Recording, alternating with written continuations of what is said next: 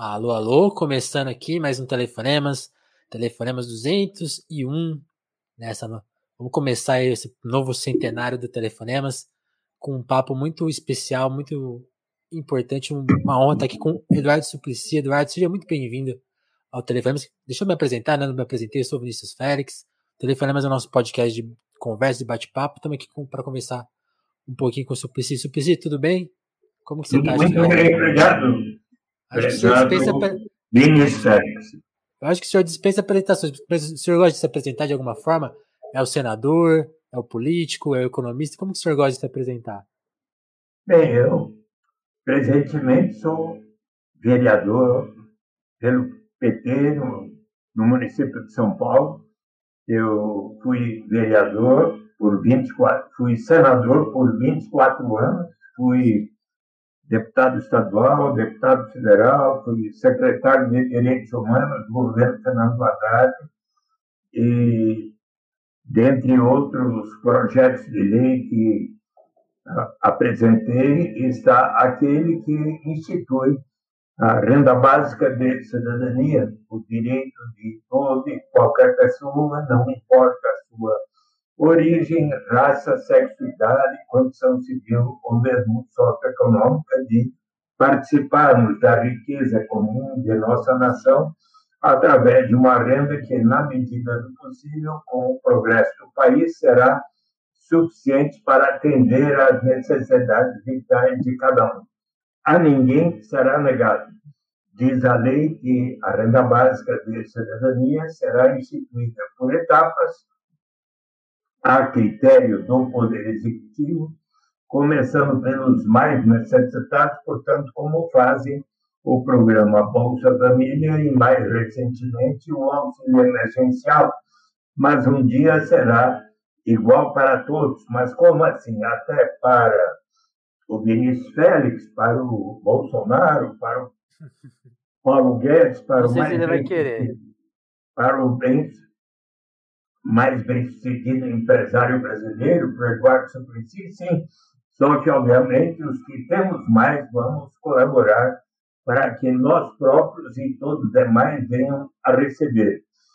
Na manhã de hoje, o presidente Jair Bolsonaro entregou ao Arthur Lira, presidente da Câmara Municipal, uma medida provisória que extingue o Bolsa Família e cria o Auxílio Brasil, com 42 artigos, Auxílio Brasil e Alimenta Brasil, com 42 artigos, ao invés de ele caminhar na direção de simplificar as condicionalidades do Bolsa Família e de outras transferências de renda, ah. ele deixa este, essa nova transferência de renda de uma maneira a complicar a vida dos brasileiros. Então, eu acabo de ler essa medida provisória e fiquei realmente muito descontente, porque eu acho que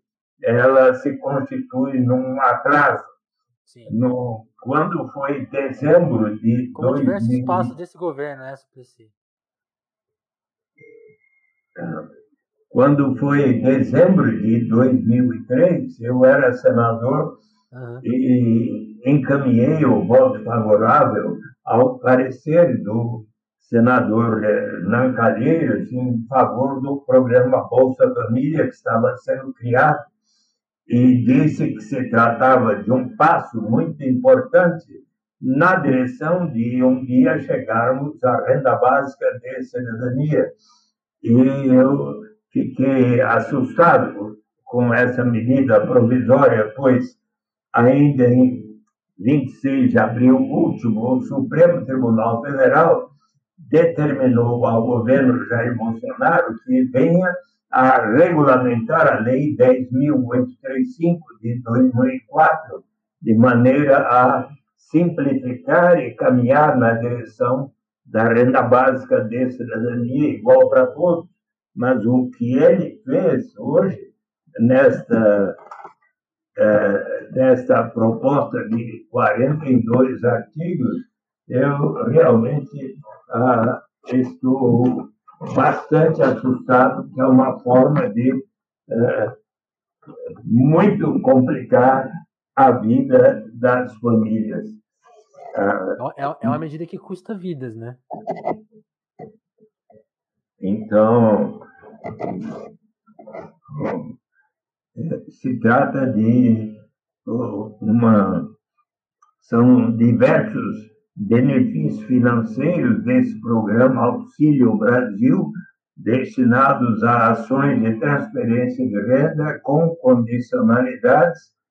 Tem o benefício da primeira infância, o benefício de composição familiar, benefício de superação da extrema pobreza, com inúmeras auxílio esporte escolar, bolsa de iniciação científica júnior, auxílio criança cidadã, auxílio inclusão produtiva rural, auxílio inclusão produtiva urbana, benefício compensatório de transição.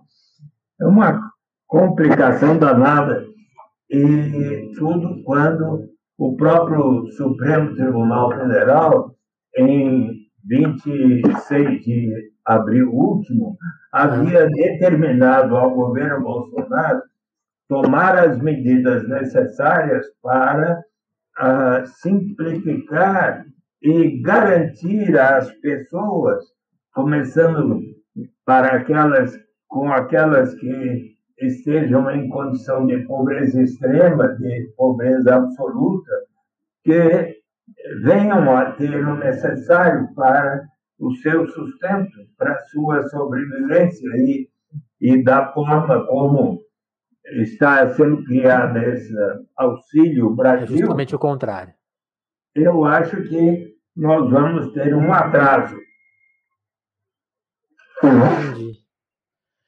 Isso, isso falando um pouquinho de. Esse, esse, ano você completou 80 anos, eu estava vendo um vídeo e que tem, tem tudo a ver com essa preocupação que você levantou agora. O, o Mano Brown falando que você é o mais respeitado das ruas. E eu gostei muito dessa frase porque me lembrou de uma imagem sua de sempre estar na rua defendendo as pessoas, né? E indo, indo o Dexter lembra de você ir ao Carandiru. E essa fala que você está tendo agora, para mim, vai no mesmo sentido, né? De defesa das pessoas. Eu queria que você contasse um pouco da sua. de quando você entendeu que a rua é um campo político, né? A rua que a gente perdeu nessa pandemia por conta da, da questão de segurança. E eu queria que você falasse disso, porque essa, esse tipo de atuação anda acho que cada vez mais rara. Eu vejo que a política está muito no gabinete, é, muito é, voto a voto, e você tá, tá aí na rua de fato. Acabou de ler uma, uma decisão do Bolsonaro que vai afetar milhões de pessoas, uma coisa muito séria, né? Quando, que, que o senhor contasse um pouco da, da sua visão de, de rua da emergência das ruas nesse momento? Sim. Felizmente, prezado Vinícius, você sabe que ah, tive que permanecer, sobretudo em casa, desde 23 de março, com essa pandemia. 23 de março do ano passado. Sim. E, sobretudo, fazendo diálogos ao vivo, como estou fazendo com você, e então, eu acho que desde quando começou, no ano passado, eu já fiz mais de 200 diálogos como esse, e com mais de uh, ah, 20 estados e mais de 180 ou quase 200 municípios brasileiros, e inclusive com 10 outros países, mas agora uh, que já tomei a segunda vacina ah. de prevenção ao coronavírus, eu acredito que eu vá poder estar circulando um pouco mais, mas é sempre com a atenção devida e precaução, sempre utilizando máscaras e utilizando o álcool gel nas mãos e tudo, e, então, obviamente, neste ano e meio que se passou, eu não pude estar tanto nos lugares onde tenho sido chamado, uh, mas tenho procurado atender uh, com atenção a todos que me chamam e, e a minha equipe também. E, mas ainda uh, estou me programando de, nesses próximos dias, estar presente eh, nas ruas em algumas manifestações, como as que os vendedores ambulantes que estão querendo logo que seja regulamentada a lei que durante a pandemia uhum. uh, extinguiu os seus TPUs, também uh, tinha havido um chamado lá da região da Cracolândia, da Praça Princesa Isabel, ah, devido a problemas que estão ocorrendo ali com muita violência por parte, ora da Guarda Civil Metropolitana, ora da Polícia Militar. Então, eu vou ver se faço visitas nesses próximos dias nesses lugares na semana passada, eu fiz algumas visitas como membro da Comissão de Direitos Humanos a alguns destes uh, centros de atendimento às pessoas carentes, à população em situação de rua, para verificar nos dias tão frios que aconteceram em que medida os moradores em situação de rua estão sendo efetivamente acolhidos sim, com a devida uh, coberta e alimentação e assim por diante, não é? Mas, mas uh, pouco a pouco espero poder voltar à vida normal de poder estar atendendo as pessoas que me chamam pelos mais diversos motivos nessa época de pandemia, uma das preocupações que tenho tido é com respeito às as ocupações que estão sendo objeto de retirada de seus pertences e tudo das famílias, que muitas vezes não tendo como pagar o seu devido aluguel, alimentação para a família, acabaram ficando em ocupações nos mais diversos lugares da cidade, ah, em lugares que estavam tanto abandonados, mas daí vem a justiça e os governos e determinam que eles saiam de novo para as ruas.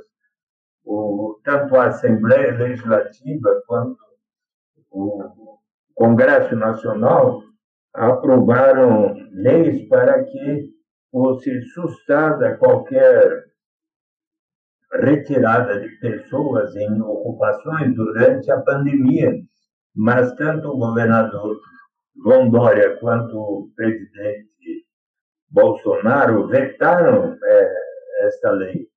Então, na Câmara Municipal de São Paulo está sendo debatido e apreciado o projeto da vereadora Juliana Cardoso, que eu estou apoiando justamente para que durante o tempo da pandemia não haja é, esse tipo essa né? retirada de pessoas das, das ocupações.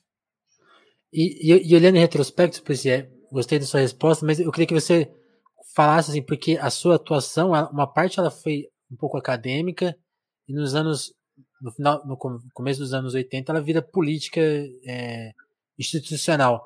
Mas quando você percebeu que é na, é na, rua que você faz a política qual foi um ato ou algum momento que você falou assim não é, é aqui que a gente resolve as coisas Bem, eu, eu acho que uh, eu me interessei por estar na vida política para colaborar para a construção de um Brasil democrático, justo, fraterno, solidário, onde o, os valores, é, sobretudo do amor e não da incitação ao ódio, é que possam prevalecer. Não é?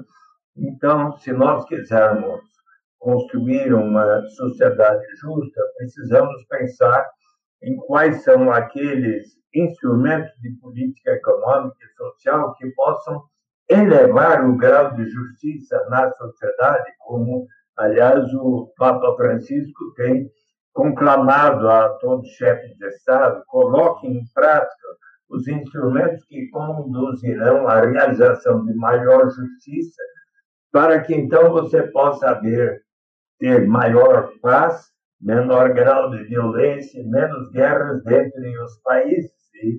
Então, eu acredito muito nisso, que instrumentos podem contribuir para uh, aumentar o grau de justiça. Vamos aqui dar um exemplo histórico. Quando se aboliu a escravidão, uh, elevamos o grau de justiça, só que, desde então, não uh, colocamos em prática aqueles instrumentos de política econômica que pudessem compensar mais de três séculos de escravidão. Se nós provermos ótima oportunidade de qualidade de ensino para todos os meninos e meninas, para todos os jovens, para os adultos que não tiveram oportunidade quando eram crianças, estaremos elevando o grau de justiça se provermos ótimo atendimento à saúde pelo Sistema Único da Saúde, na cidade e no campo, em todos os bairros de cidades como São Paulo, estaremos elevando o grau de justiça se também estivermos estimulando as formas de economia solidária, as formas cooperativas de produção, na medida em que pessoas, quando se reúnem, combinam como organizar a produção, todos participando das decisões e da riqueza gerada, também isso é muito bom. Também se provermos mais e mais oportunidades de microcrédito, pequenas somas emprestadas àquelas pessoas que, não tendo patrimônio, mas tendo conhecimento, capacidade, possam estar ah, colaborando para realizar uma atividade produtiva que dê à sua família o sustento com dignidade e ainda poder pagar aquelas prestações, isso é muito positivo. E daí temos as formas de aperfeiçoar as, a transferência de renda em direção à renda básica de cidadania universal e incondicional para todos. É isso que eu muito acredito. Agora, ah, você me pergunta ah, sobre ah, por que, que eu estou sempre disposto a atender os chamados, ir para a rua, ir aos locais onde esteja havendo os problemas, seja ali quando há uma inundação, ou quando há um incêndio, quando há uma desocupação, ou se há. Ah, o senhor já foi até detido por conta disso, né? Como? O senhor já foi até detido por conta disso, né? certo dia, ali no bairro João 23, me chamaram para justamente uh, dar atenção a um processo de uh, retirada de mais de 300 famílias que estavam lá já há, há, há três anos, morando em casas muito simples. E, e eu cheguei lá cedo e estava. Uh, os policiais uh, caminhando em, e com tratores em, logo atrás para então retirar aquelas casas e casebres muito simples e, e então havia cerca de 100 pessoas, pais, mães e crianças uh, e, e daí começaram os policiais a subirem com escudos e armas na cintura e cacetete na mão, e as famílias começaram a empurrar os, os escudos.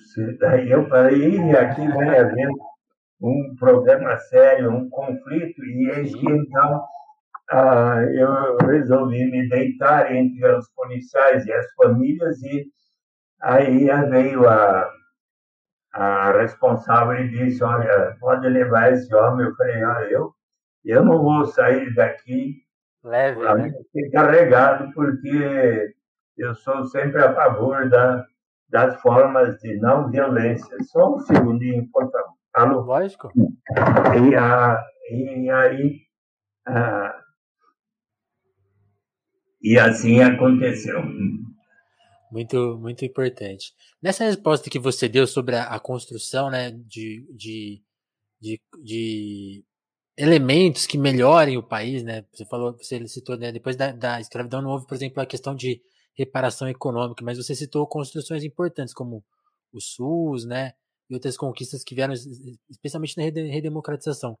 Uma conquista que eu acho muito importante é, é a fundação dos partidos políticos, né? Um partido com representação popular de verdade, como foi o PT, como é o PT, né, na verdade. Mas eu, mas eu queria que você rememorasse como, como que você avaliou a importância da fundação do partido naquela época. A gente estava saindo da ditadura e hoje a gente, eu queria que você comentasse, porque é, é, é como até o Haddad escreveu uma vez e é, é uma experiência única, né? Um partido de esquerda que uniu várias é, divisões é. da esquerda, uma construção de fato popular que veio das greves do ABC, quando você conhece o Lula, inclusive, ali naquela época. É, e hoje a gente e vê os partidos, muito... a gente hoje vê os partidos meio privatizados, né? A gente não sabe se a, a, pessoa, a pessoa vota na legenda, depois a pessoa quer sair da legenda quando ela já está eleita. Eu queria que você refletisse um pouco sobre a importância dos partidos políticos. A gente não pode perder eles de vista nessa. É uma conquista da democracia também, né? Bem, eu era formado em economia, professor de economia, quando diversos amigos, eu escrevi artigos na Folha de São Paulo, e disseram: Olha, seus artigos estão sendo muito lidos, seria bom você considerar ser candidato. E em 78 fui candidato pela primeira vez, eleito deputado estadual pelo MDB. Só existia MDB e Arena.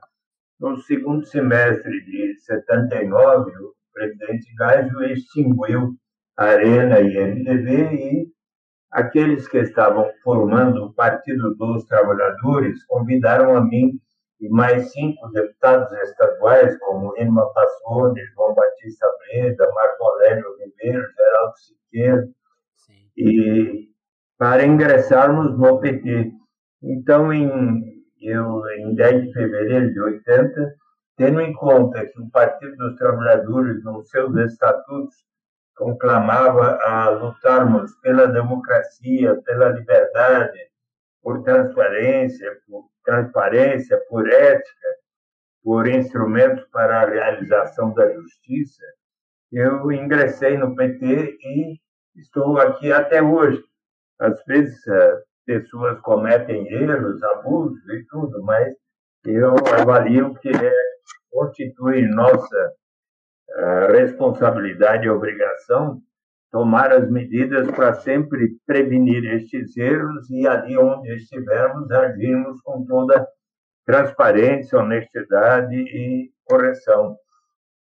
E acho importante neste momento, ainda mais levando em conta as eleições que acontecerão em 2022, que possamos, os partidos progressistas, como o PT, o PSOL, o PCdoB, o, o PSB, o PDT, a Rede, o PCO, o, PSTU, todos estarmos irmanados e ah, nos reunindo para debater quais são os instrumentos que serão importantes para colocarmos em prática e construir o Brasil fraterno e solidário que desejamos. Sim. E aí você lembrou dessa, dessa sua chegada na política, né? A su, mas a sua vida adulta, ela começa antes, né? Mais ou menos em 64. Conta pra gente como que foi viver aquele Brasil da, do início da ditadura. Você acabou depois até saindo do Brasil, mas não por motivos políticos, mas para estudar, né? E mas conta como que foi receber aquela notícia tão jovem, né? Tipo, ver, ver o país ser tomado, porque agora a gente tá tendo esse ensaio de golpe, é, tanque em rua, com uma conversaiada esquisita. Como que é ver, como que foi ver aquela época e como tá, o senhor está vendo esse momento atual? Eu era presidente do Centro Acadêmico de Administração de Empresas de São Paulo, da Fundação Getúlio Vargas, em março de 1964, quando houve o golpe militar na, na, lá na Fundação Getúlio Vargas. Eu uh, reuni todos os estudantes, convidei os professores para estarem numa assembleia e debatemos se deveríamos ou não estar apoiando a, o, o, o presidente João Goulart, que era o presidente constitucionalmente eleito, Sim. por ter sido sucessor de Jânio Quadros, que havia renunciado, e havia uma campanha contra ele porque ele uh, estava querendo realizar as chamadas reformas de base, justamente para prover maiores direitos aos trabalhadores e melhorar a distribuição da renda, realizar a reforma agrária e assim por diante.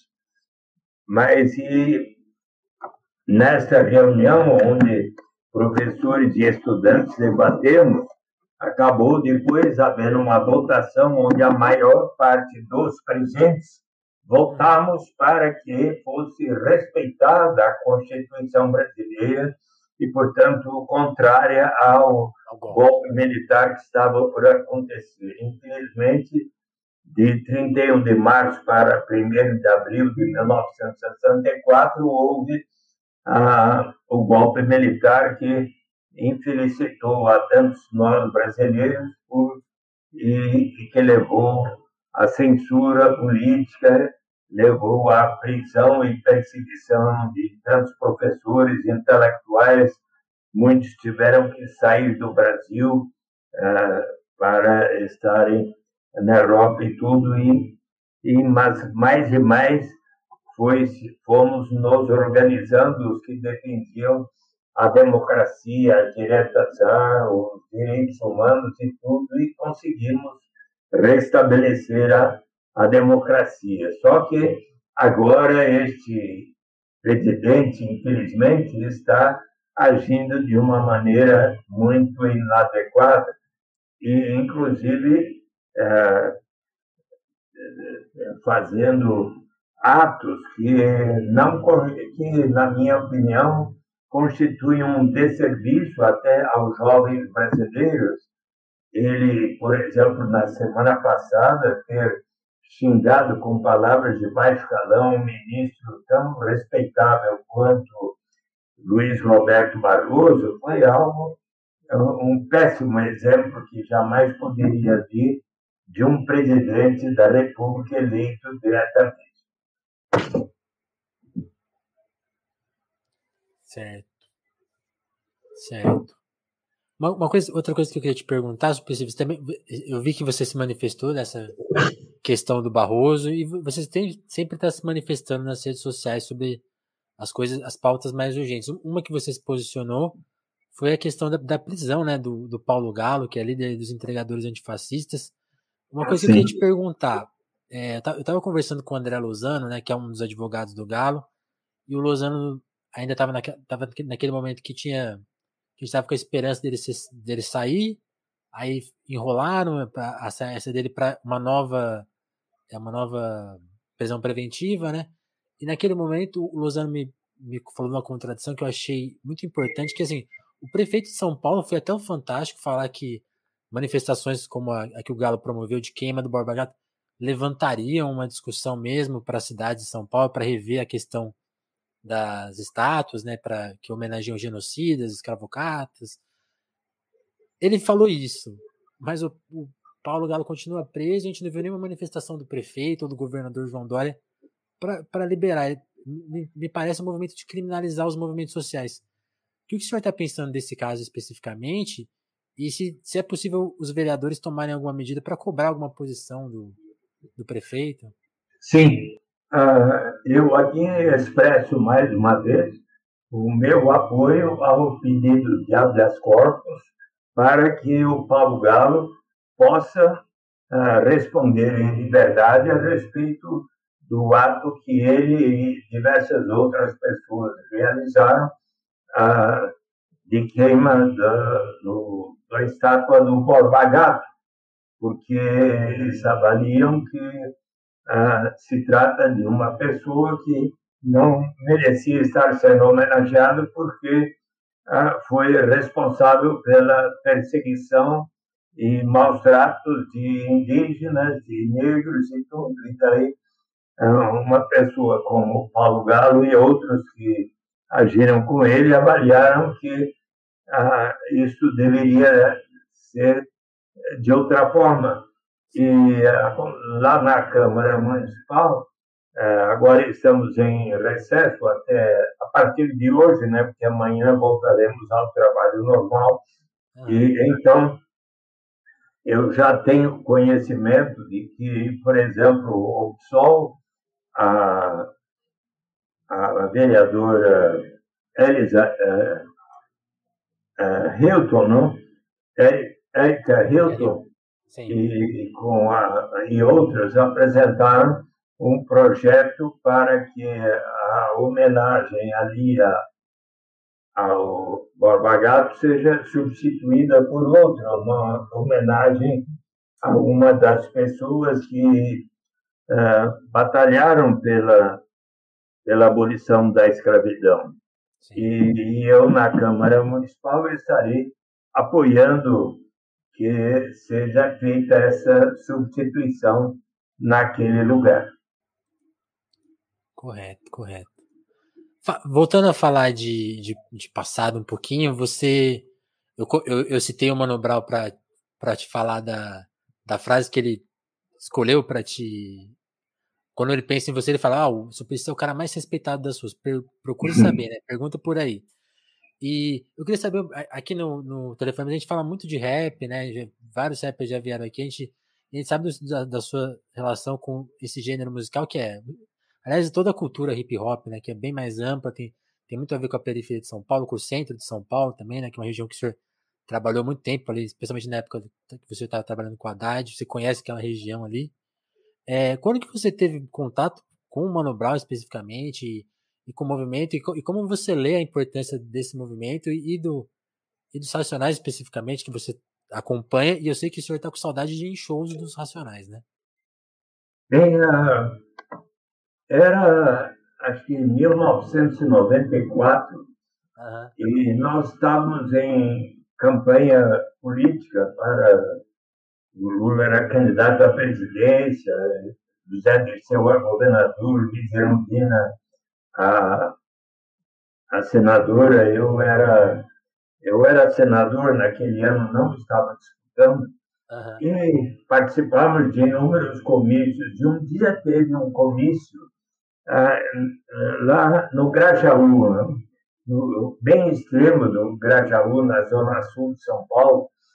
E eu fui para lá e, quando, e naquela época estávamos tendo diversos comícios, assim, com duas, três mil pessoas.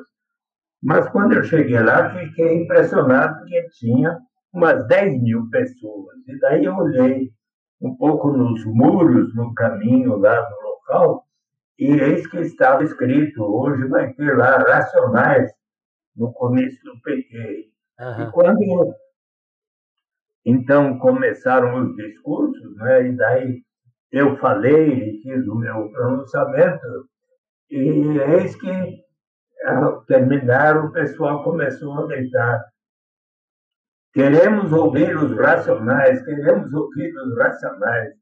E então Muitos dos oradores deixaram de falar e daí cantaram os racionais. E eu fiquei impressionado como é que o povo sabia as letras e cantavam juntos. Daí eu prestei, comecei a prestar atenção nas letras que dizem muito sobre a vida das pessoas nas áreas mais carentes de São Paulo.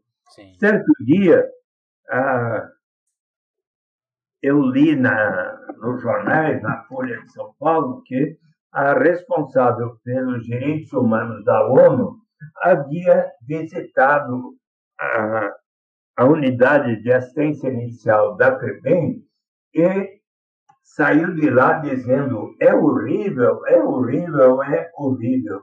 Então eu, como senador, fui até lá e perguntei à diretora, será que eu posso conversar com os jovens aí dentro? Sim, pode. Daí eu entrei e verifiquei que tinha, por exemplo, 500 jovens de 14 a 20 anos e 150 leitos. E conversei com eles na minha palestra e falei a respeito da proposta da renda básica de cidadania.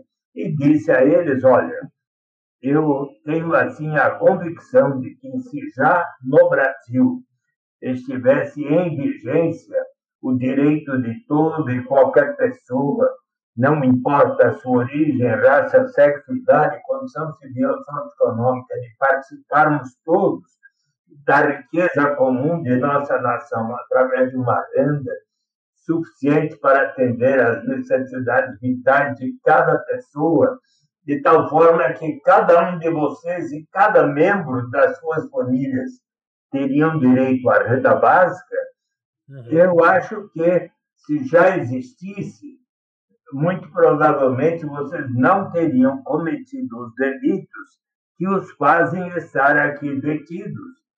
E para ilustrar este meu argumento, eu cantei para eles o, o Homem na Estrada, do Mano Brown, dos Racionais MCs.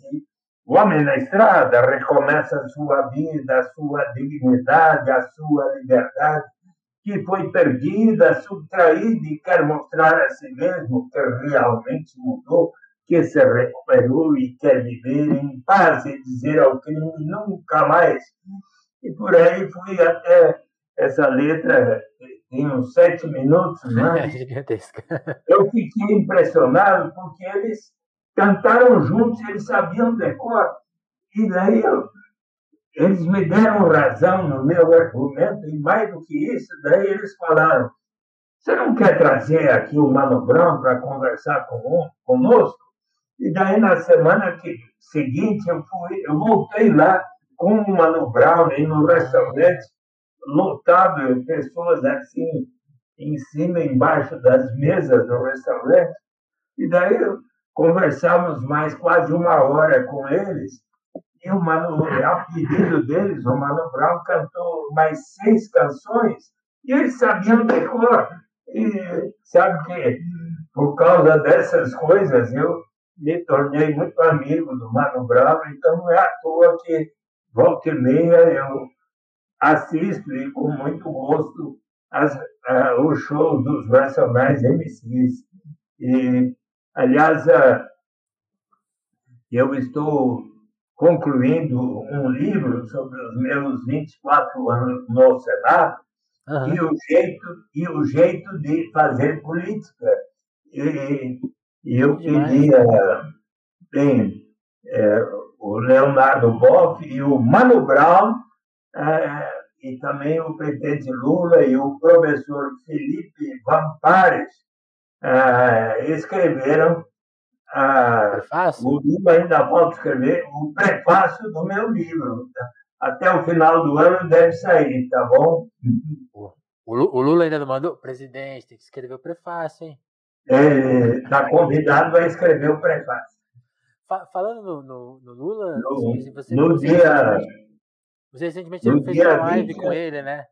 No dia 21 de junho, ele me deu um presente de aniversário que foi uma live com ele de uma hora e dez, e onde nós falamos, inclusive, eu disse a ele que eu me disponho a estar batalhando pela eleição dele para novamente ser presidente e para instituir para valer a renda básica de cidadania. E ele diz que vai caminhar porque ele acredita muito nesta proposta. Demais, demais. Faz, fazia tempo que vocês não conversavam tanto tempo assim? É, ah, foi. Fazia tempo que não tínhamos tido uma conversa tão boa assim. Quem quiser ver, assistir, pode acessar o meu facebook.com barra Eduardo Suplicy e lá terá a conversa de 21 de junho de uma hora e dez com o presidente sobre o tema da renda básica de cidadania. Sim. É, aqui, aqui no Telefonemas a gente já teve a presença, por exemplo, do, do Zé Genuíno. Eu queria que o senhor contasse quem, quem foram, quem são os seus grandes amigos do PT, que, que companheiros o senhor lembra de, de atuar e. Porque a gente imagina que o partido todo mundo se conhece, todo mundo se frequenta, mas são pessoas que às vezes ocasionalmente ficam muito tempo sem se falar, mas quem são os seus grandes parceiros, assim, parceiros históricos, e até os parceiros mais atuais que a gente talvez não saiba? Que, quais são os nomes que a gente tem que prestar atenção? Mas. De, opa, acho que o Suplicy caiu. Só um minutinho que ele deve voltar. E aí, turma, tudo bem? Aguentem aí.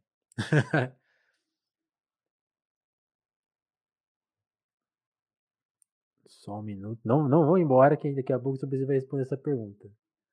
Aqui, ó, já tá voltando. Oi? Voltou. Desculpe, acho que eu bati num lugar aqui e saiu do ar. Mas ah, tá... tenho muitos amigos dentro do PT. O José Genuíno, por exemplo, nós fomos eleitos deputados federais em 82 e naquele período ele foi o, o meu líder durante o período 83 em diante. Ah, então, sempre tive muita afinidade com ele. Quando ocorreu dele ter sido preso, eu fui visitá-lo e defendi porque eu sempre acreditei muito grato a isso, eu sei. na honestidade dele e tudo, mas no, por exemplo, o deputado Paulo Teixeira é, é um companheiro assim que quando eu era uh, senador, ele era deputado estadual, ele na Assembleia Legislativa durante o governo Alckmin apresentou um projeto para o programa de garantia de renda mínima. Estou sendo, nós dois sempre estamos defendendo, uh, por exemplo, a, a economia solidária, os ensinamentos do Paul Caesar, assim como também do Paulo Freire. Ah, na Câmara Municipal, eu atualmente sou o líder e me dou muito bem com Antônio Donato, Jair Tato, Senibal Moura, a vereadora Juliana Cardoso, uhum. o Arcelino Tato, o, o Alessandro Guedes, é, enfim, tenho assim uma relação de ótima amizade para com eles, né? Ah, João Batista Breda, que foi meu colega na Assembleia Legislativa de São Paulo, já faleceu, um grande amigo.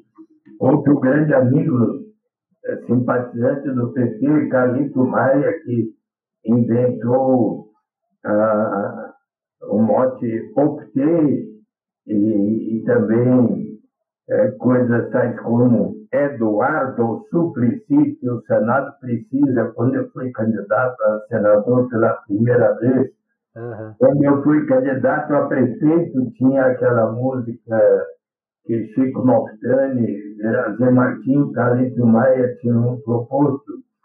É, se você quer construir uma cidade humana, experimente Suplicy ele é diferente de tudo que sai e assim por diante. Tantos amigos que eu tenho no PT. Irma Passoni, tantos outros. Sim, sim. E, e, nessa atuação no Senado, como, como que o senhor acompanha o Senado atual? Você gosta do, da, do que está acontecendo por lá? Você sente falta de poder estar tá marcando uma presença mais intensa ali? A gente tá, Olha, o Senado está muito em, ao, ao olhar de todo mundo por causa da, da CPI da Covid, né? Como que você.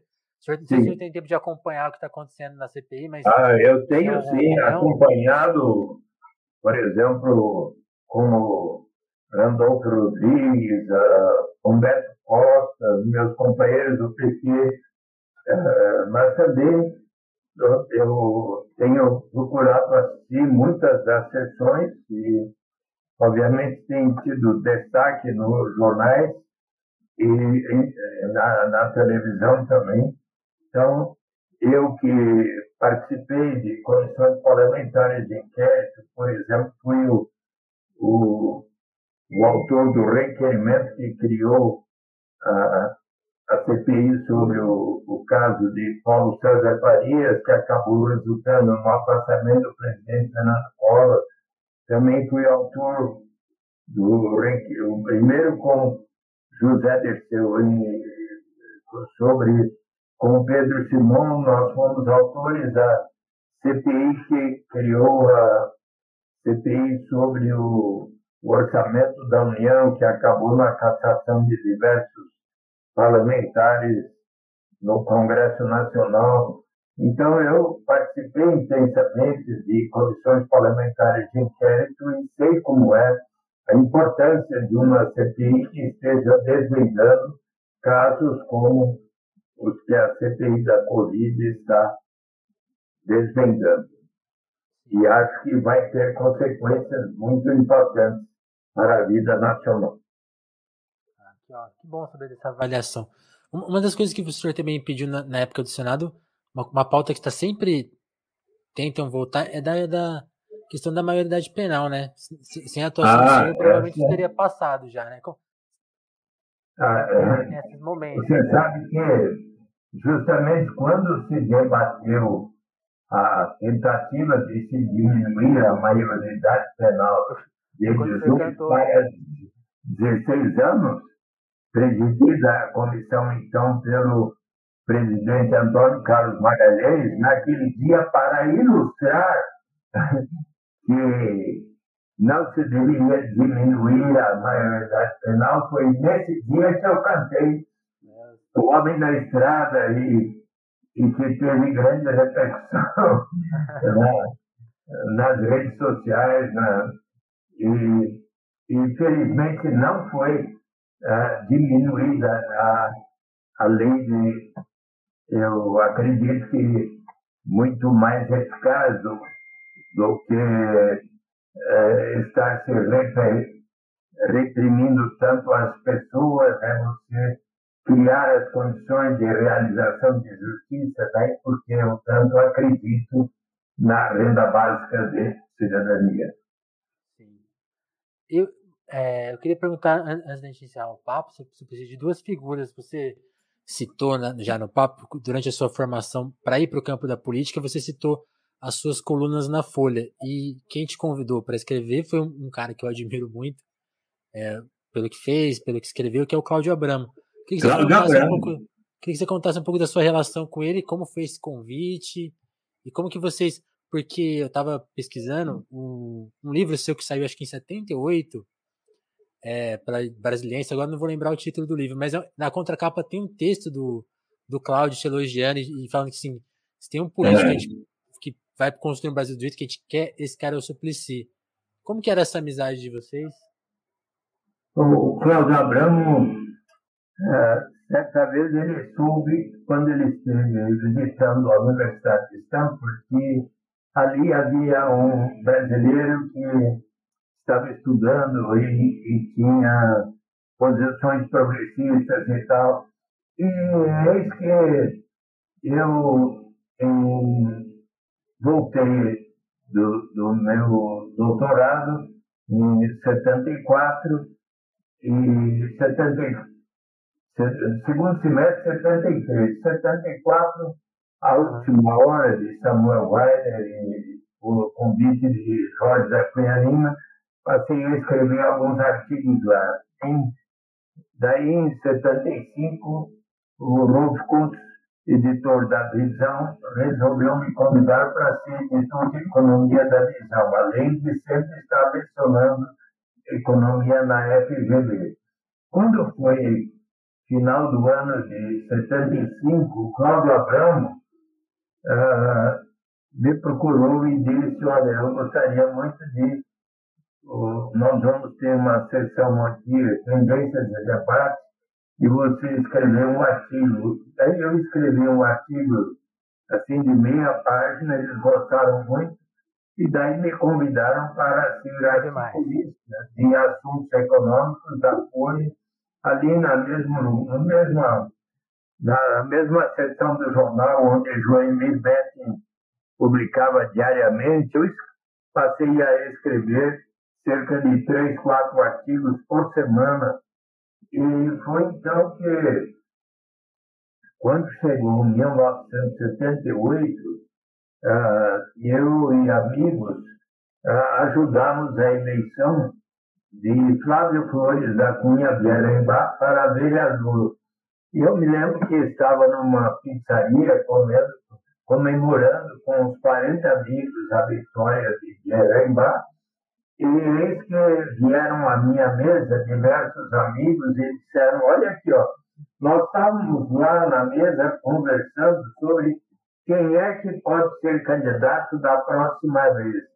E como seus artigos na Folha estão sendo muito lidos, acreditamos que você deva pensar em, em ser representante do povo. E daí eu fui conversar com pessoas como André Franco Montoro, Ulisses Guimarães, Plínio de Arruda Sampaio, eh, Chopin Tavares de Lima, Alberto Oma. O que, que é ser um candidato a ser um deputado? Eles me explicaram, eu achei interessante, me inscrevi no MDB e, e fui eleito 78 mil votos, mas já naquela época, eh, eu, certo dia, um, o, o assessor de assuntos econômicos da direção do, dos sindicatos metalúrgicos de São Bernardo e Diadema, chamado Oswaldo Cabinato, que estudava economia no quarto ano da Fundação Santo André, disse ao presidente do sindicato Lula: Ah, hoje vai falar na minha escola, na minha faculdade, aquele professor Eduardo Matarazzo que escreve na Folha: Você não quer vir assistir? Ah, eu vou. E ele veio. E daí eu fiz uma palestra explicando que o Brasil estava crescendo muito, mas com forte concentração da renda e da riqueza. E que quando eles se tornassem eventualmente ministros da economia, eles deveriam estar conversando não apenas com os empresários, como costumavam fazer os ministros da época, mas, sobretudo, também com os trabalhadores que seriam afetados por suas decisões. E é que, ao final da aula, o presidente Lula, eu perguntei quem quer perguntar, comentar tudo, ele levantou o braço, começou a falar, e o professor lá atrás disse assim: o que é que vai dizer o diretor da faculdade a hora que souber que está aqui presente um perigoso líder sindical? E o Lula saiu da classe, meio sem graça. E daí, quando eu terminei, ele e o Devadir dele estavam lá e começamos a conversar. E daí o Lula falou: Ah, ah vem, ah, apareça lá no sindicato, vamos continuar a conversar. E daí fizemos essa amizade que dura já quase 50 anos. E quando foi a final de setembro de 78, que eu fiz o lançamento do meu livro Compromisso, que tem justamente os, a apresentação do Cláudio Abramo, a, é, para o lançamento do livro, eu fiz um, um diálogo com o povo em frente à Livraria Brasileira, que editou o livro, lá na Barão de Tapetininga. E foi nessa ocasião que o presidente Lula, assim, ah, argumentou sobre a formação do Partido dos Trabalhadores, sabe, pela primeira vez. E com respeito ao Cláudio Abramo, ah, no dia da eleição, Cláudio Abramo gostava muito de mim e ele ficou no comitê eh, lá, na, que foi na bola do arquiteto Eduardo Longo, embaixo da bola foi formado lá o comitê, e, e lá ele ficou coordenando a, a orientação de todo o esforço para que eu viesse a ser eleito deputado estadual com 78 mil votos ah. pelo MDB, então.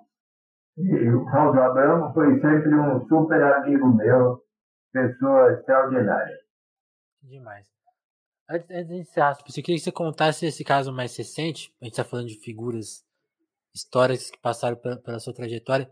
O Paul Singer é uma delas e ele é justamente o cara que nomeia esse projeto de lei mais recente, que foi alvo de fake news eu queria que você contasse para a gente o que, que aconteceu e em que pé está esse projeto de, de lei. Qual, qual dos projetos de lei? O projeto de lei Paul Singer.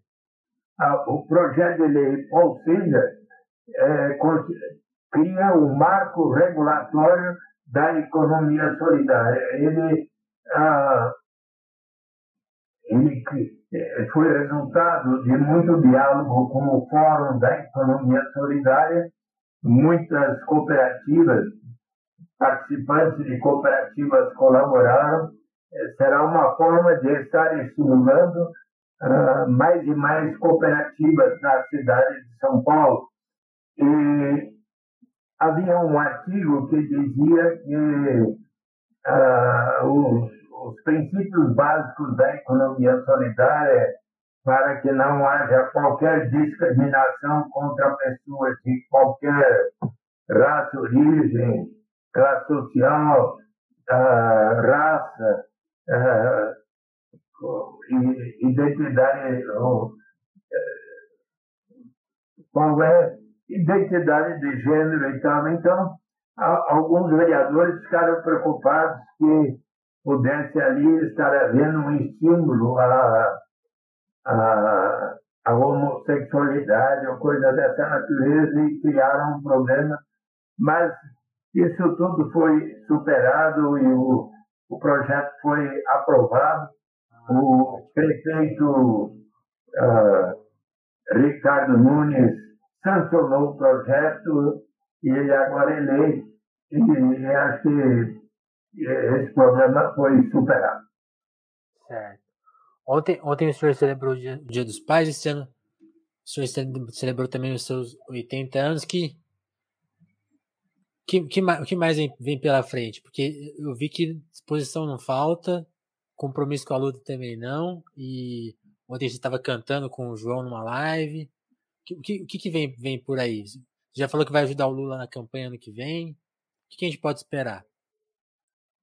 O que podemos esperar é que é, logo, logo, em nosso Brasil e em muitos outros países do mundo, venhamos a instituir a renda básica de cidadania.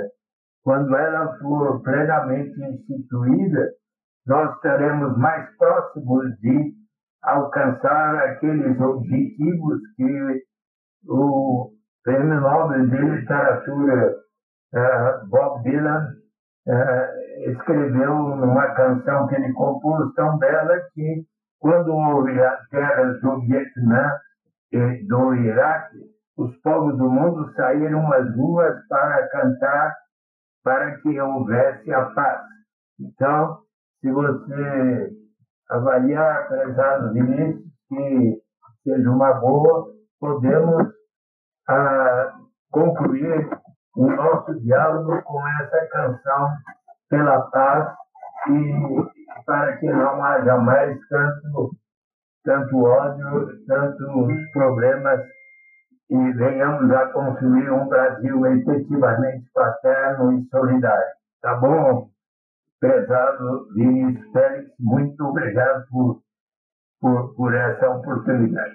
Eu te agradeço, te agradeço não só por essa uma horinha que a gente teve aqui, essa entrevista, mas toda a sua ação e luta todos esses anos. E eu sei que esse agradecimento não é só meu, mas é de todos os nossos ouvintes, da, da Isadora, minha namorada, que te admira muito, a família dela também, é, a minha família, e, e acho que e, e, eu tô vendo aqui, todo mundo no chat está elogiando o senhor. E é isso. Nosso profundo agradecimento. E eu e é isso. Então eu queria agradecer. E. Você canta junto comigo agora, tá? Ah, mas eu não vou, eu não vou dar conta. How many roads must a man walk down before you make him a man? And how many seas must a white dove sail before she slips in the sand? And how many times must a cannonball strike before they are forever banned? The answer, my friend, is blowing in the wind. The answer is blowing in the wind. And how many years must a mountain exist before it is washed to the sea? And how many years must some people exist before they are allowed to be free? And how many times must a man turn his head and pretend that he just doesn't see? The answer, my friend, is blowing in the wind. The answer is blowing in the wind. And how many times must a man look up before he can see the sky? And how many years must a man have before he can hear people cry? And how many deaths will it take till he knows that too many people have died? The answer, my friend, is blowing in the wind. The answer is blowing in the wind.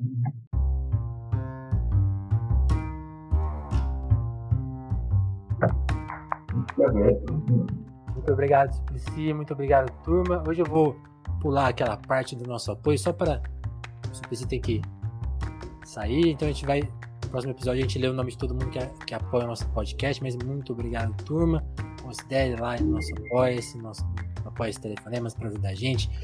Não vou obrigar o Suplicy a ficar ouvindo todos os nomes hoje. Vocês entendam essa licença de hoje. E mas é isso. Muito obrigado, turma. Considere colaborar por lá.